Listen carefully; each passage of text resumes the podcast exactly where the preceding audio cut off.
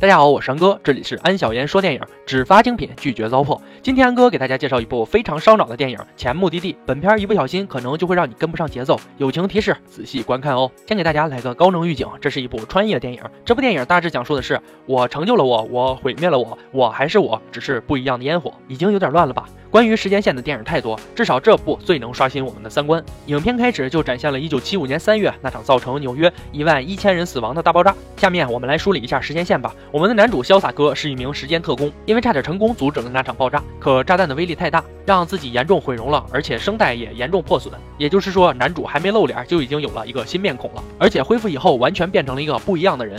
1970年10月6日，男主在酒吧突然遇到一个奇怪的人。其实男主在这里就是想找一个时间特工。所以他穿越过来，在这里也是充当酒保的身份。这个奇怪的人对他说出一个这样的故事：一个叫简的男婴，在一九四五年九月十三日被孤儿院收养。这个小女孩从小就聪明强壮，但却性格非常孤僻，很少和其他小伙伴一起玩耍。在简成年以后，受到罗伯特用太空计划的名义招募并受训，在培训过程中极其优秀，各种培训得心应手。不仅受到了其他女生的嫉妒，还因为一场特殊事件让罗伯特发现简是双性人的身份，最终被迫退出了太空计划。之后，简在培训学校遇到一个男人，很快进入了爱河，便怀孕生子。可是简在生产的时候，那个男人最终却离开了她。而刚生下的孩子也被人盗走，不知所踪了。知道孩子已经不见的简，心如刀绞的痛苦起来。医生告诉他，由于子宫破坏，再加上简是双性人的生理特征，医生把男性的泌尿系统安装在了简的身上，所以简在以后不得不以男性的身份食人。他再去参加太空计划，当然这次是以男性的身份去参加的，而应征再次失败。最后，简离开了那个伤心的地方，来到了纽约，而且改名了约翰，以自己的亲身经历写成了小说，并成了自由作者。时间从一九四五年九月十三日至一九七零年十一月六日，这是简从女人转变成男人的时间线。最重要的节点在简与负心汉的相遇，只要打破相遇，才能救赎自己。听完他的故事，我们那个时间特工潇洒哥其实有意拉他入伙，邀请他进入高大上的时空局，并且潇洒哥还带简体验了一把时空穿越，利用小型空间转换器回到简与负心汉相遇的节点。一九六三年四月三日，日简在培训学校的时候上课，遇到那个负心汉的场面。当他们对话的时候，那个负心汉转过头，却是约翰。永远都不曾想到的意外，所谓给自己半生带来痛苦的那个混蛋，竟是一九七零年变性成为男人的自己。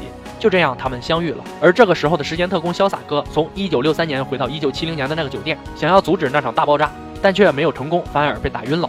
准确的说，是成为时间特工的简阻止了这一切，但是被炸弹烧毁了脸。但他选择回去的时间是一九九二年，所以时间特工醒来看到的被烧的简，把小型空间转换器放到他面前，因为他似乎知道了什么。最后，简成功穿越回了现在，也就是我们开头看到的重新整了容。成为了现在的时间特工，但剧情到这里并没有结束。这里要说一下孩子为什么丢了，因为时间特工从一九七零年回到一九六四年，偷走了简生下的孩子。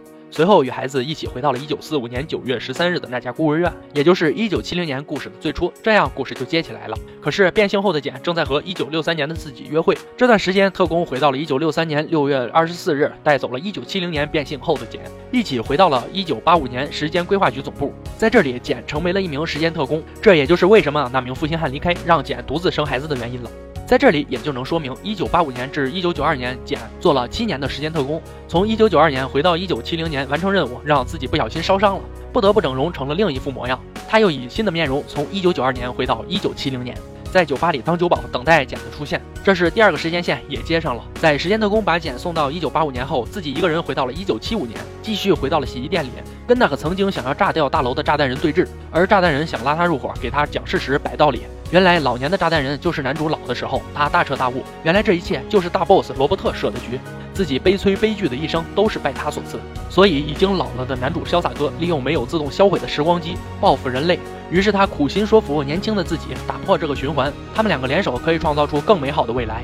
潇洒哥知道哪头轻哪头重，毕竟是一万一千多名人的生命，最终还是抬起了枪，杀死了年老的自己。这次男主完成了自己一生的循环。其实开枪那一刻，男主是比较后悔的，从他的表情也可以看出来。这里我们就要说，为什么罗伯特是大 boss？因为他在很多关键的时刻都出现了，而且都对无论是简还是约翰，在引导着他们向自己设好的局一步一步靠近。比如男主正在犹豫抱不抱婴儿的时候，他就出现推波助澜。这部电影确实看着有点乱。自己和自己生了自己，年老的自己又指导年轻的自己入坑，年轻的自己又杀了年老的自己。看完这部电影，让我想起哲学史上最难回答的三个问题：我是谁？我来自哪里？我要去何方？我成就了我，我毁灭了我，我还是我，只是不一样的烟火。似乎有点像我们曾经看过的恐怖游轮的叙事，但和这部电影也有一些出入。前目的地看起来非常烧脑，喜欢烧脑电影的同学可以去看一下哦。说实话，安哥我本想接着昨天《速度与激情》继续挖坑，没想到昨天遇到这样的精彩的电影，今天就分享给大家。我是安哥，只发精品，拒绝糟粕。这里是安小言说电影，喜欢别忘了订阅我哦。今天就说到这儿吧，我们明天见。